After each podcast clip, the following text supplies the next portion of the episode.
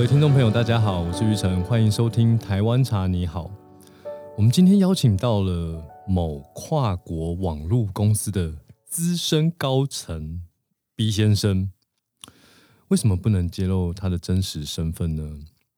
因为这间公司啊实在是太大了，大到我们现代人日常生活基本上没有办法脱离这间公司，除非你要去荒岛生活，不然我们的食衣住行娱乐基本上都用得到这间公司的服务。但因为我这个朋友啊，他的层级太高了，基本上已经一人之下万人之上了。屁！那大公司的高层要上节目公开受访，有层层的关卡要突破。我最讨厌填那些表格资料，你知道吗？所以后来我就跟 B 先生说：“哎，我们不要公开你的真实身份了。”但是呢，我很好奇，因为他在这个网络公司，他是呃专门服务的领域是数位广告，所以我们今天就很荣幸邀请他来跟我们谈谈。数位广告如何改变我们的生活？欢迎 B 先生。啊，我觉得你还是叫我卖吉他好了，我比较习惯。那我艺名哈，艺名艺名卖吉他，没错没错。那这个卖吉他呢，其实他是我的大学同学，那也是我这些同学中数一数二聪明的。为什么我说他数一数二聪明呢？因为我在大学的时候跟他打扑克牌，玩大老二，总共十局。那我们就是约定好输一局要喝一瓶蜜豆奶，结果我喝了七瓶，所以我今天特别准备了一瓶蜜豆奶，在最后节目的那个段落，我们就要来打一场大老二，输的要喝蜜豆奶。好了好了，那麦吉他，你大学毕业之后就直接进入网络公司服务吗？没有哎，那你中间做了 哪些有趣的事情？哦，其实我觉得我我毕业之后还蛮鲁蛇的，到三十岁之前啊，我第一年大概就换了四五份工作吧，就那种刚毕业的新鲜人，每一份工作都做不久这样。然后后来做了什么？比如说呢？也做了业务啊，游戏企划啊。什么业务？卖什么？卖也是广告。什么广告？呃啊，以前在台中那个有呃工具机很。这个这个行业嘛，然后他们好像都需要一些样本的这种呃期刊，然后送到欧洲各个可能会采买工具机的，对对对。所以你之前那时候在台中工作，一开始一段时间，一段时间，对对对。然后后来呢？后来就是一直换工作，换到找不到工作，就是一年内换了四五份。对。那你为什么会想换？那时候的心情是什么？哎，其实我不知道我们要做什么哎。就像你你你也是社工系毕业的嘛？那我是社会学系，我是社工转法律啦。啊，对啊，你你就很明确嘛，对不对？法律系毕业就去做律师，然后如果是这个社工系毕业不知道干嘛？社工系毕业做社工，但社会系毕业就是做社会人士嘛。没有，我自己是个我自己啊，大学不学好了，所以毕业之后也不知道要干嘛，然后也没有什么专长嘛。对，所以当时有点找不到方向。那这。经过了换工作的一年之后，后来你对我，我后来直到我就再也找不到工作了，我就想，真的吗？就是投履历都没有人找你面试，还是面试了没上？呃，投履历慢慢的就开始没有人找。其实我我后来自己现在在啊公司开始会面试人嘛，对，那呃我发现其实那个如你你其实中间有一些时间没有工作，这种还好。但如果你频繁的换工作，其实这个是在找那个履历的大忌，这样子。你回过头这样二十年前那个时二十多哎，快二十年前，你现在有没有办法？那时候一定没有办法想象现在的你，现在在全世界最大的 网络公司，对不对？我现在人生有时候有时候我现在醒来，我也没有想 没办法想象。对，所以所以这个人生很难说啦，对。那那因为到后来找不到工作嘛，所以我我就刚好那个时候澳洲的这个 Working Holiday Visa 是第二年，然后听了一些想法，然后有同学找嘛，就一起去澳洲打工度假这样。然后一年啊，对，一年。那那边你有得到什么启发吗？其实如果你要硬把那段经历去赋予一些意义，那我当当有，比如说。呃，我觉得是因为资源比较稀缺，很会采水果，采水果这这个还好啦，但是但比如说，因为因为你呃你的行李是有限的，嗯嗯，所以你你会选择你要带哪些东西，这个就是一个资源的这个 prioritization 的过程，这样子。那另外就是因为你有很多事情你根本以前从来没有想过你会去做，那你不知道的事情，通常就是你的这个呃 think out box，你的 box 是你知道的事情嘛，out box 就是那些不知道的事，所以在那一段时间也会去练习很多这种啊，原来这个世界是可以这样过生活，或是啊有些人是这样子的去解决一些问题。所以你从一个行李跟你刚刚讲的那段启发是后来回回来之后，为了写书才 才才才思考的，还是说你在当下真的有这些心情？我当下真的因为啊、我那个书，因为我我并不是说回来才写那个书嘛，我在那个过程当中，我就、哦当时还有那个无名部落格的时候，我就开始在写这个部落格的文章。哇，你好早哦，你还有经营部落格哦，我都不知道，对啊，那个可是百万人次的 观看，好不好？现在还在吗？啊，因为无名已经 现在已经没有无名了。哦，OK OK，所以澳洲回来之后就进网络世界了吗？没有哎、还是每天都在进入、入网络世界？澳洲回来，其实我先是到一家电脑的杂志工作啦。那 PC Home 吗？对 PC 就是 PC Home 哦，呃那你对于他最新的这个执行长有什么看法？我是电脑家庭杂志，不是 PC Home 网站，不是网站。对，嗯，但现在执行长很棒，Alice 很棒，Alice 很棒，是不是？那这一次有很快又换工作吗？就是有哎、有还是大概过了八个八到九个月吧，就换工作。不过我觉得这做不满一年，对那你有没有觉得这做不满一年到底是为什么？因为你注定要来现在这间公司，我不知道，我觉得也有可能是因为那个令赏说我浪里行舟，本来就是会一直换工作的命格。可是你现在这个做很久了，哦，对，现在这个做的蛮久的。所以 PC Home 之后就去了 PC 用之后，其实去呃 Apple，Apple，对，就是刚好那个时候，其实我不知道另一场记不记得，在我们大学到毕业一两年这段时间，可能啊、呃大家用的比较多的个人电脑都是像啊、呃笔记型电脑就是 v i o 啊 Vio 嘛对对，Sony 的对 Bio，然后那那个，但是刚好那个时候啊 Mac 的这个啊 MacBook 开始慢慢的销量起来，所以我啊、那段时间就是在 Apple 工作这样。哦，所以你在 Apple 是呃做现场的销售吗？还是说是做哪一块？呃，有一段时间是前面一段时间是在现场的销售解，我们那个时候叫解决方案顾问，不过一样啦，就是销售。对啊，但是后后半段就是呃，有到比如说教育跟啊、呃企业部门工作这样。那教育是负责教育现场解决问题顾问，就是等于是做帮门市的同仁做教育训练吗？还是教育是教育客户，还是教育什么？啊、教育是指说啊、呃像校园店或者是校园的采购这些。哦，然后大概多久？也是又不到一年吗？大概那那段应该有两到三年。哦，两到三年。那为什么在那边就待比较久？你有没有想过跟之前的几份相比？我觉得是这样哦，就是呃，现在回想啦，大大概应该应该说有可能有很多的不同的原因，但我但我自己认为就是呃，如果你去做到一些事情，是你自己真的觉得啊那个东西是很棒，比如说我自己在当时，我会把自己虽然是个销售，对不对？但我对我来说，我觉得哎，苹果电脑明明就比较好，为什么大家都去买 Vivo？然后我就会觉得哦应该让这个东西变成得到它应发挥它应该要有的潜力。不是不是，我觉得你现在又是在用社会学合理化。我跟你说，我从命理的角度，你就是注定在跨国公司工作的人，而且都是全球数一数二的。你你要是大学的时候跟我这样讲，我觉得 现在就服你。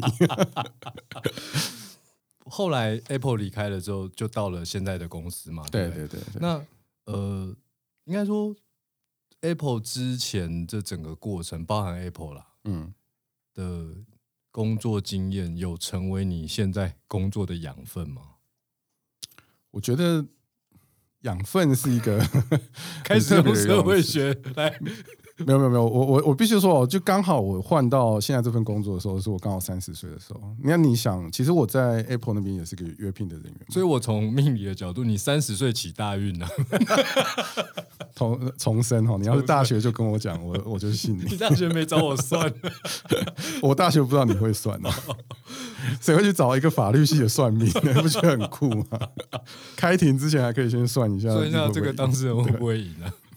对啊，所以所以呃，从一般人的角度来看，那三十岁之前的我的职业就是一个卤蛇嘛，对不对？嗯嗯嗯那但是我觉得就是这样，就是呃，你其之前做的事情，肯定都会对你后面去造成一些影响。贾博士说过的话，贾博士有你过去做，你过去经历过的林林总总，会都是为了成就你未来的某一件事。你有吗？你有这种感觉吗？我觉得我觉得比较像是说，呃，有有可能，还是说，因为你说你做过还是说，因为你现在现在这些公司，你不能过多的引用 Apple 的名言？没有啊？我觉得 Apple 还是一个非常值得尊敬的公司哦。是是是我并没有不喜欢它，或者是那个你也是用 iPhone 吗？我都有 iPhone 跟 Android 都有。哦，就是贵公司的，也是对我们做的是数位广告嘛，你这不管你是在 iPhone 上面或 Android 上面，你都会看得到我们的广告。OK OK。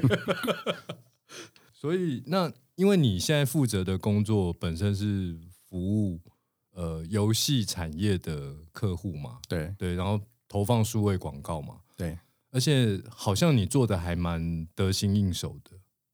嗯，这个等一下可以解释我的想法。对，那我我想要了解，因为刚刚听到你前面讲你过去的这些经历验，好像也没有跟数位广告有什么相关。嗯可以说，为什么现在可以这么厉害呢？嗯，对啊，为什么？我我觉得这个问题好难哦。你的访纲好像不是这样写的，我的好像不是这样写吗 但但？OK OK，我我来们先不要先不要说厉不厉害啦，我觉得那个是见仁见智。但是但是呃，你你想嘛，假设今天我们大学的时候，我们念什么系，可会让你觉得你未来毕业要去做数位广告？没有啊，没有没有没有这个系。可能广告系有一点点相关，但我猜广告系当时也不是 focus 在数位上面。对，啊，那你比如说你毕业之后，你做什么事情，你可以去真的对数位广告有非常好的，因为数位广告其实就是最近才这这十年二十年慢慢发展起来的嘛。那所以我觉得，并不是说我过去的经验的累积造成我可以在我在数位广告上面的专业，而是过去经验的累积，然后里面可能有一些适合在数位广告上面成功的啊、一些经历，比如说，当我我在做那个数位数位解决方案。方案的这个顾问的时候呢，你你你要必须要跟很多人去很快的去知道大家的需求是什么，嗯嗯嗯然后把呃让苹果电脑怎么样去让这些客户可以很快的去呃符合他们的需求嘛。嗯嗯，那这样这样的技能其实就对呃我后来做这个数位广告销售是会有帮助的。那我可以说，你进这间公司之前，其实从来没有研究过数位广告吧？我我我何止没有研究过数位广告，对吧？你你想哦，它叫做数位广告，对不对？所以你看我过去的经验跟网络公司也无关，对，跟广告业也无关无关，然后跟游戏也无关，对不对？然后跟业务也只是沾得上边嘛，所以呃，几乎就是完全进入一个新的行业这样子。那那呃，应该说我们可能也不要一下跳到数位广告，应该说你能能不能用简单的几句话来解释，到底什么是网络世界？就像你这样的专家来说，网络到底是什么？网络世界到底是什么？吴宗宪说的“网络就是马路”，对不对？没有啦，我我觉得这样，网络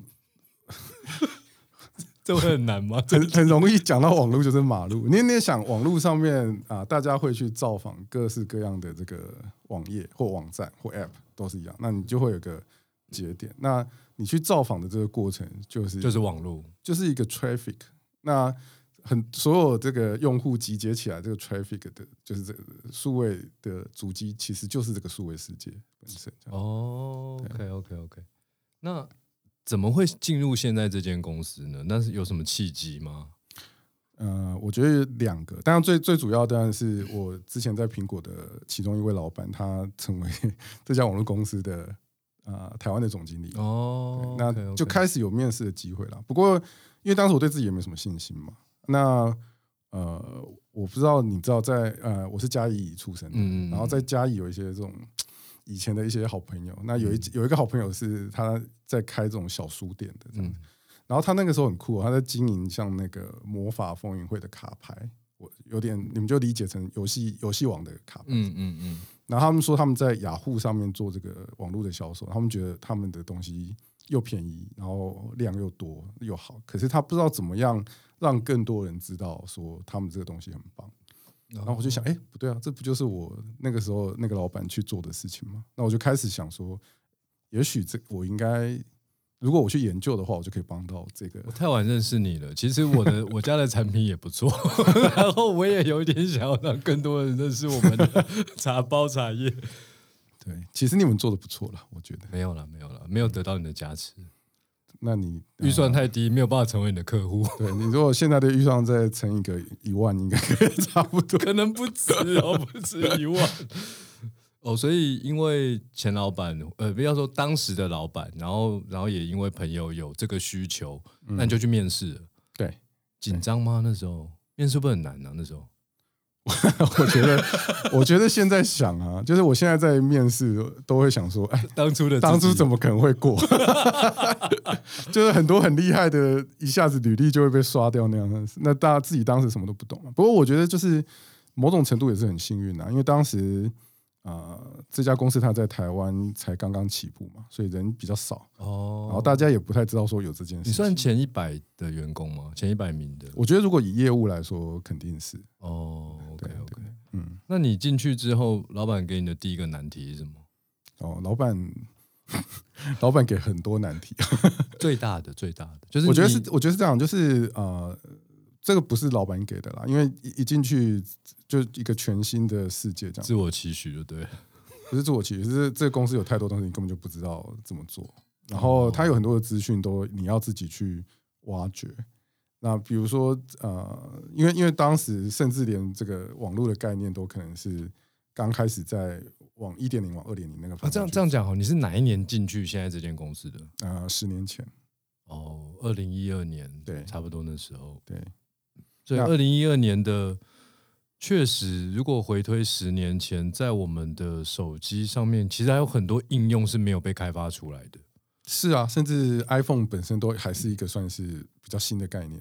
对对对对对，智慧型手机都还算新。台湾正式上第一只 iPhone，我记得好像已经一一年的时候，还是一零年的时候，差不多。就是我，就是我还 在 Apple 的时候。对对对对对对对。所以你有卖到第一代 iPhone？呃，那个时候我们不卖 iPhone，iPhone 是有那个中华电信对电信上去买电信上去买。OK，好，所以等于是进入这间公司，摸索了很多事情。那那总有你主要的任务嘛？你主要的任务当时就是服务游戏产业吗？还是说其实不是诶、我刚去的时候，呃，游戏产业客户还比较小，也比较少，是是是所以我们比较多是，我那时候算是资源的角色啦，就是呃，主要去操作这个广告账户嘛。哦对，所以所以不算是特别针对某个行业，就看我的配合的业务做什么，我就做什么。老板怎么没有请你服务茶产业的客户呢？那我们就可以很很早就可以，除了是大学同学啊，然后又可以成为那个事业上的伙伴啊，然后一起成长。那可能那个这家公司现在不会有现在的规模。如果他第一个选的是茶的这个产业的话，这家公司的主管真聪明，怎么都不选茶产业？要成为你服务的客户，一年广告预算要多少？那你服务过哪些客户？嗯这个呃广告预算多少这件事情，因为每年都会不一样，所以讲这个绝对的数字没有什么意义啦。哦，但是但是比如说我们去想嘛，就是比如说台湾游戏产业的产值是多少？你要想，它可能三分之一都是拿来下广告的，然后这个广告里边可能一半到三成之间可能是我们公司 的预算这样，所以差不多就这样，大家可以算出一个一个一个数字啦。但是我觉得这不是重点，我觉得不是说呃我我要一定是说客户要花多少钱才能够由我们去做，而是这个这个产业它的这个潜力有多大。然后我们才在这个产业里面去挑选适合的客户。了解。嗯，适合的客户就是预算多的客户吧，对不对？没有，我觉得如果我们去做一个 我，们大家这么熟了，就不要客套。没有没有，我是认真的啊，我我是认真，就是说，如果我们去做的就是一个已经，你就算不去做，它花费也很大的客户，那有什么意思？对吧？那它放着就可以，就像苹果的产品嘛，放在那边就可以涨，需要业务干嘛？对不对？嗯嗯那我们通常是需要去服务的客户，是有我们的介入，会让这个产业变得更好。那我们一般人哦，因为我也不是网络世界的人，就说我平常认知到的数位广告，不外乎就是脸书广告啊、关键字广告啊，然后我在浏览网网页的时候会跳出来的那些 banner，那个叫联播广告嘛，还有我也会看 YouTube 嘛，所以 YouTube 也会有广告推播我。那是不是其实基本上广告就这些，还是说还有更多更多种？其实有还还有很多啊。如果我们只是用广告这个概念的话，你说比如说叶配，叶配也是广告嘛，对不对？哦、对网红叶配。对，网红的叶配也是广告。希望有一天这个这个 podcast 也招接 哎，接也得到可以接到业叶配，是不是哎，对各位听众欢迎朋友大家其实我们的收跟听率真的非联络常非常好。对，但所是但是你不会负责这些业配广告嘛？对不对？你主要还是用你们公司的产品去做广告的服务。呃，我觉得这个概念其实呃，我们可以来解释一下。就其实它并不是说呃，我我们把我们公司的产品卖给客户这样子的概念，它其实比较像是说我们的客户他想要透过广告的方式去成长他的生意。那我们公司怎么在这个过程当中去帮助客户去达成这个目标？所以如果他想要做业配，其实我们也可以给他一些相对应的建议。哦，因为你们有很多很多的数据，对不对？对，对所以我这边题目其实写，就说我们平常日常生活中知道这些广告，那它是依据什么向我们推播广告内容的？嗯，我觉得啊、呃这个依据什么？这个是是不是所谓的大数据啊？其实也是与时与时俱进啊。嗯那你最早，比如说，如果是关键字广告，它就是说你你下了什么关键字，嗯那当有人搜寻这个关键字的时候，它就出现这个广告给你嘛。那但是我觉得现在的这个趋势是慢慢的往这个像你刚刚讲到的大数据去，嗯用由 AI 去帮你决定说你这个广告应该推播给哪，在什么时候推播给哪一些乐听人这样。所以大数据这个东西是不是其实很早很早以前就有所谓的数据的收集了？那它到底是在哪一个时间点加上了一个大呢？呃，对，这个这个我们可以 另外再开一集。光你要谈这个大数据的话，但我但我觉得是这样，因为呃，其实大数据它其实是一一个方法论啊，就是说我我透过某一种呃广告的投放的模式，嗯嗯，它其实是会在投放的过程当中收集这个呃乐听人的反馈，然后嗯再根据这个反馈再去调整它投放的呃模式。嗯嗯，所以这个是一个累积起来的这个经验。所以我我为为什么比如说你会觉得预算大好像比较好的原因，就是因为它会收集到更多的资料嘛，嗯所以它的广告就有可能投的更好。这样 OK OK，嗯那大数据一定跟 AI 是结合的吗？理论上是因为因为因为你很难人人已经无法去做这样及时的调整，就连你也没有办法吗？呃，你可以你可以看看命理有没有办法 用算的。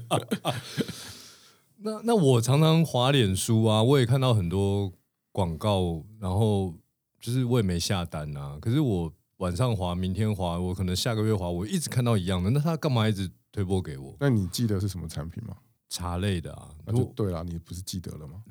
哦所以他这一个广告的目标不是不是为了让你下单下单，它是让你记得他是谁。哦，哇塞！所以广告其实也有很多不同的目的的。对，那现在概大概可以有哪些目的？就是我觉得现在最主要的目的两个啦，一个就是品牌意识嘛，嗯就是让你对这个品牌有印象，或者是产生好感。那另外一种就是成效广告，其实这也是网络广告可以那么蓬勃的原因，就是说你是可以看到说你花的，比如说一百块的广告费，然后最终你你透过这个广告带进来的客户消费了多少钱，让你赚了多少钱。嗯，对，所以当你比如说你投一百块的预算，你可以赚进一百零五块的话，你就会把你的广告预算无限的往上提嘛，对不对？因为你每次投出去的钱，你都是正的回收。嗯嗯嗯嗯，哦，所以比如说我在滑脸书，他可能就是会有呃想要让我认识他的目的的，跟想要让我下单的目的的，可以可以简单分成这两种。是是，但关键字广告也会有要我认识它吗？还是说，其实关键字广告最主要就是要你买？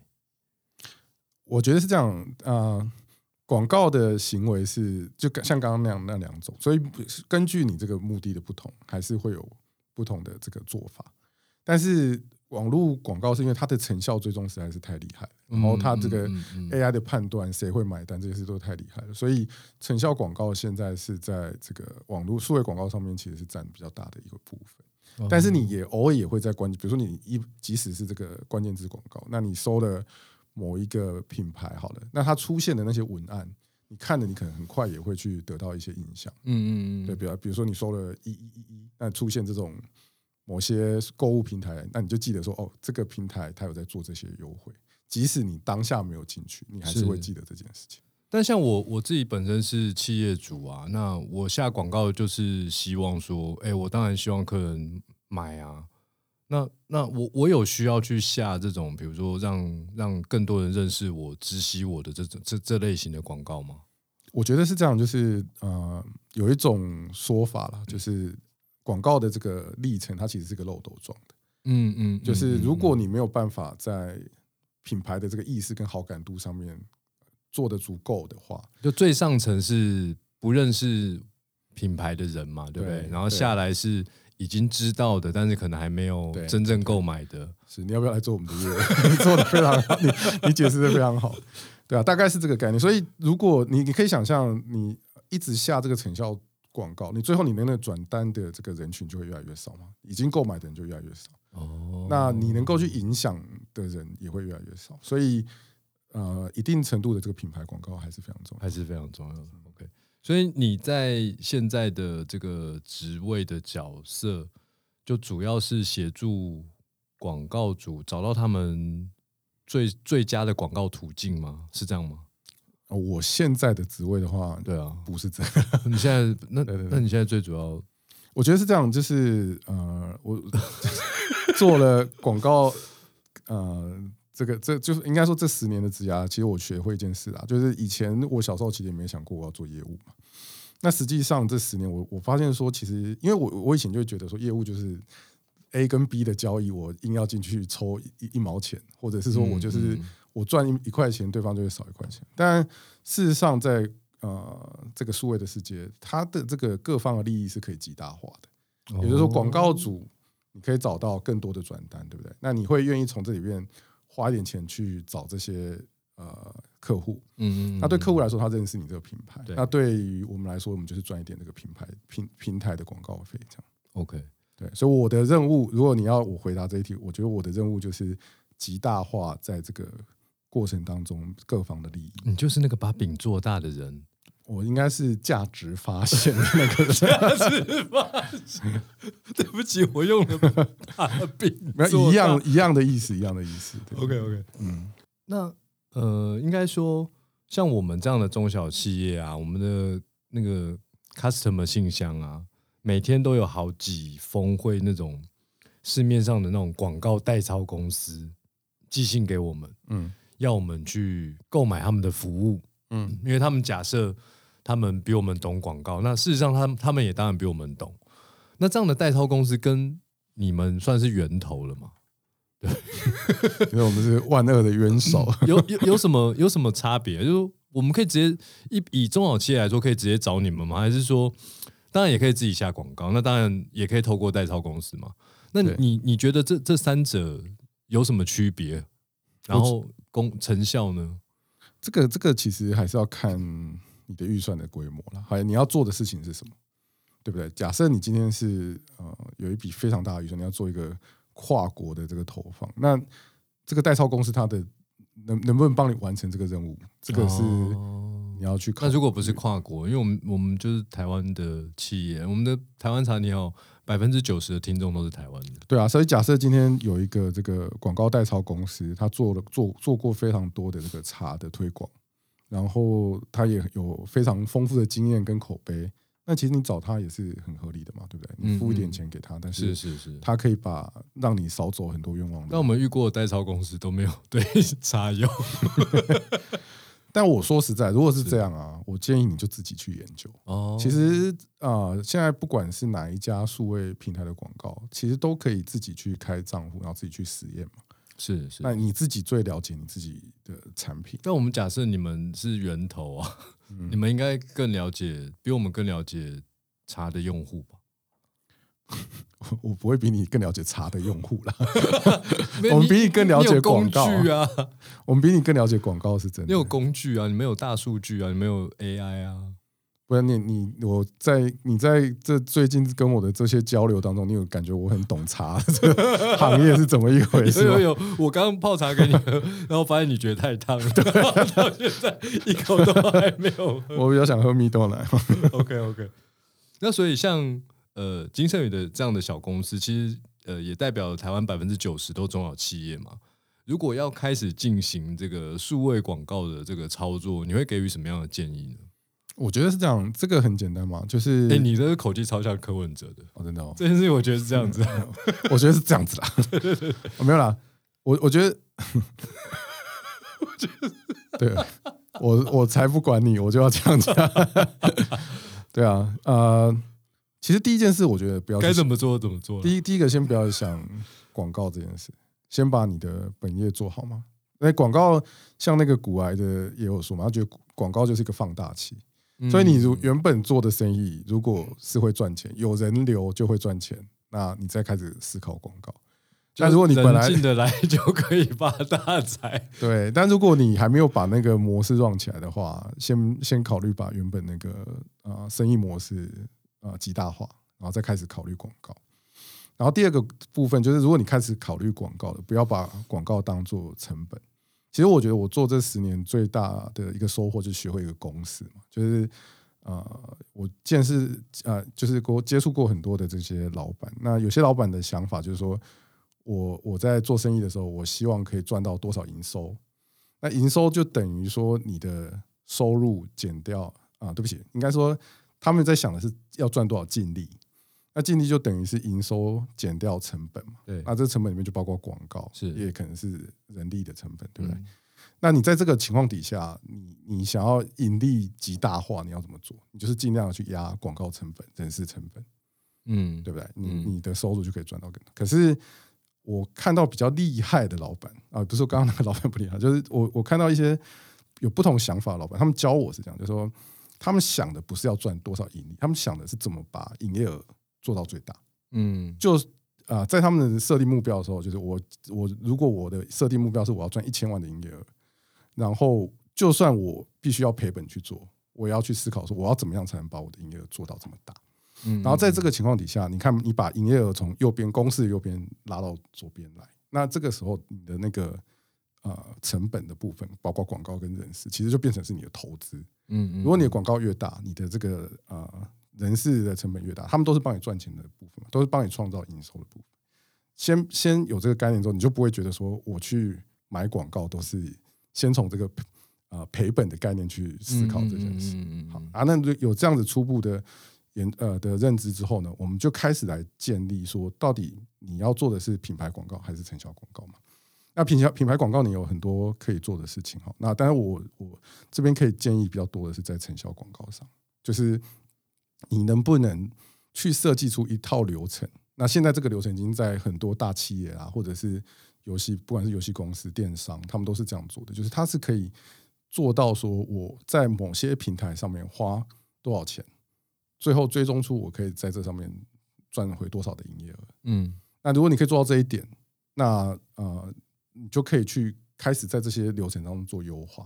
嗯对，那优化的结果就是你你才会觉得说，你这个所有的广告成本，你花越多的广告，其实你就赚越多。但会不会有个可能性哦？我我随便举个例，就是我本来花一个随便十万块的预算丢下去，嗯然后我获得了四十万的业绩，但是当我变成二十万的时候，其实我我我其实不会相对应的变成八十。对，所以这个时候你就要去看看说那个问题出在哪里嘛。假设你今天啊，你你丢了二十万换成四十万的业绩，那这个二十万的这个公式可能是因为我二十万我我导入了多少用户，嗯那这些用户平均的花费是多少？然后他们后来又留下来又持续的花费，他们的这个 lifetime value 是多少？嗯然后这些东西通通都在这个公式当中，才会造成你最后赚了多少钱。那当你后来发现说，我投入第二笔这个钱的时候，没有办法达到一样的效果，那你就要去看说，这中间哪一个部分出了环节是有问题的，嗯或者有哪一个部分可能就真的已经，比如说我的用户已经没办法再找到更多了，那他们都被我榨干了，所以我要找到新的。也可能但是这个就是我们要去对症下药的地方。然后这一切的都可以从呃不同平台的广告工具的后台去发现。对，但是呃，在你自家的这个、呃购买的流程当中，你也必须要把这件事情可以设计出一个逻辑来，就是说，这个是广告平台跟企业主之间都必须要互相配合的很好的部分。嗯，懂懂懂，哇，真的数位广告真的好多学问哦。我也是研，就是进入这家公司才开始明白这些事情的。那如果一般人不想要看到太多这些广告，我们可以怎么做？呃，你是说不想看到太多数位广告？对对对，，数位广告，那就是不要用数位的的广告，把手机关掉，把手机关掉，把电脑关掉。就是大家的大家的那个大家的想法是说，我不我只要比如说这些媒体平台，他不要追踪我，或者他不要有收集这些资料，他就不会呃，我就不会看到广告。其实不是嘛，他他这些只是让你看到他认为你更想看到的广告。嗯嗯嗯，所以，就算你今天用了各种方式，比如说你把你的那些 cookie 删掉啊，或者是你的现在比较少人用 cookie 的，但我是举例，嗯你用了一些方式把这，你还是会看到广告啊，你只会看到一些跟你比较不相关的广告。不想看的广告。对，所以并不是说因为你的隐私被侵犯了，所以我看到了广告，而是你本来就会看到广告。哎，但其实你知道吗？因为我我滑脸书总是看到茶类的广告，其实我不想看到茶类的广告。嗯，对啊，那怎么办呢？呃，其实你还有另外一个方式，就是你可以去告诉他说你不想看到这个广告，所以。那它显示那个广告的时候，它其实有一些打叉的地方啊。对对对对对就你就打叉嘛。但关键字广告就没办法关掉，对不对？关键字广告是这样，就是其实关键字它的那个算法，就是说如果你每次它展示给你，就你我在用 Google 搜寻的时候，它跳出来，但我没办法关掉啊。你没办法关掉，但是你每次看到它你都不点，对啊那你它慢慢的就会让这件事情消失了。消失，因为对于呃对于这个关键字广告的这个平台来说，你不点它就没有钱赚，所以他就不哦他就会宁愿展示给你你愿意点的广告嘛。哦，所以我可以没事去点人家的广告，然后也不用这样，那你不要之后就看到一个别的，所以所以我觉得是这样，是说你呃广数位广告如果不可避免的，它就是会出现。那你你的确是可以去选择说，那这些广告我不要看，或者是某些广告我更愿意看。了解了解。哎，那接下来还有什么比较新的广告趋势呢？哦，趋势趋对势趋势很多、哦。随便讲一两个最厉害的。我呃，就其一就是啊、呃像从前年开始嘛，就是苹果那边开始做了很多这个跟隐私权相关的对对对对对，设计，所以其实接下来就是说，呃，在广告上面，其实大家会更重视隐私的保护，但是在重视隐私保护，你又要能够兼顾这个呃广告成效。对，其实这个是各个数位平台要非常努力去设计的。因为我我我我讲一个经验，就是我们在隐私权调整的前后都有投放脸书广告，但确实隐私权改了之后，脸书的广告的成效就变得很糟。对啊，但是他也不是说他就放弃了嘛，他也是有在努力的调整，所以大家都还在努力，而且。隐私权，你说隐私权现在已经是最好的状态，也不一定。也许大家都会在变得再更啊、呃重视这一块。了解了解，好，所以这洗牌的声音，对对对，洗牌的声音会不会太大声？是不是？对，那我们今天还是最后要问你有没有什么难忘的喝茶经验？我们边洗牌边问一下。你也知道，我就是不太喜欢喝茶嘛。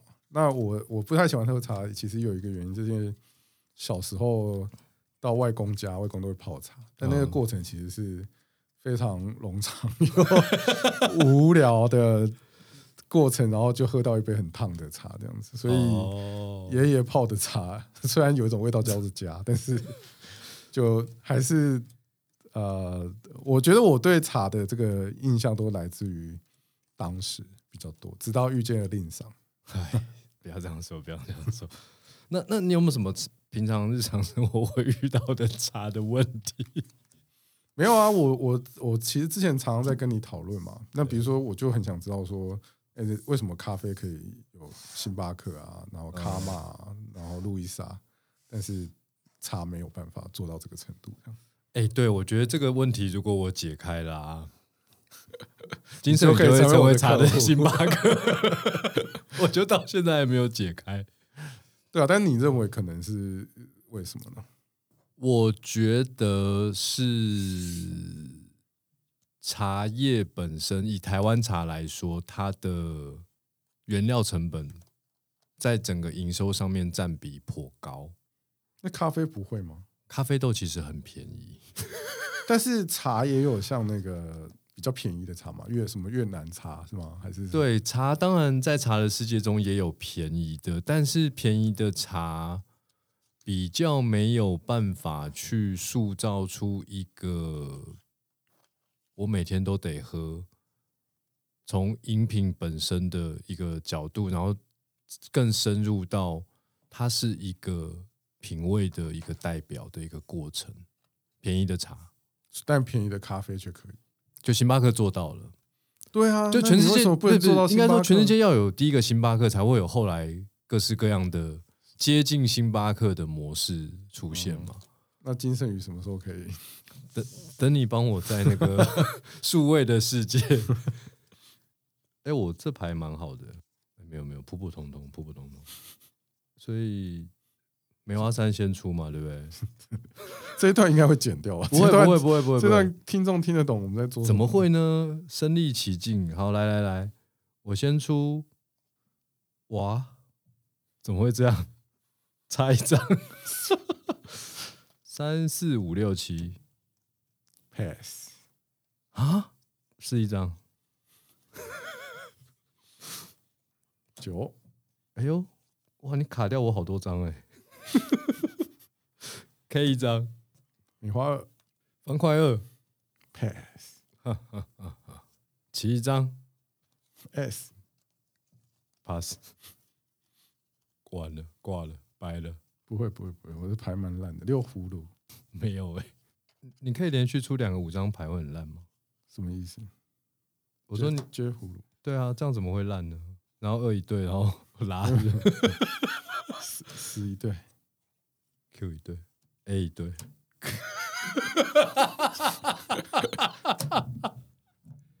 果然二十年后还是我喝。好，那今天非常谢谢这个一人之下万人之上的跨国网络公司资深高层麦吉他来到我们的现场。那我去准备喝蜜豆奶了，谢谢各位听众朋友，谢谢各位听众朋友，大家拜拜拜。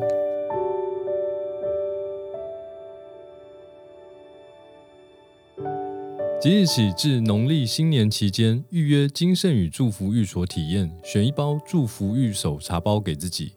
同时还可以品尝维热山丘的平安饼、旺来饼哦。金圣宇祝福你，因为一杯茶，每一天都可以比昨天更好。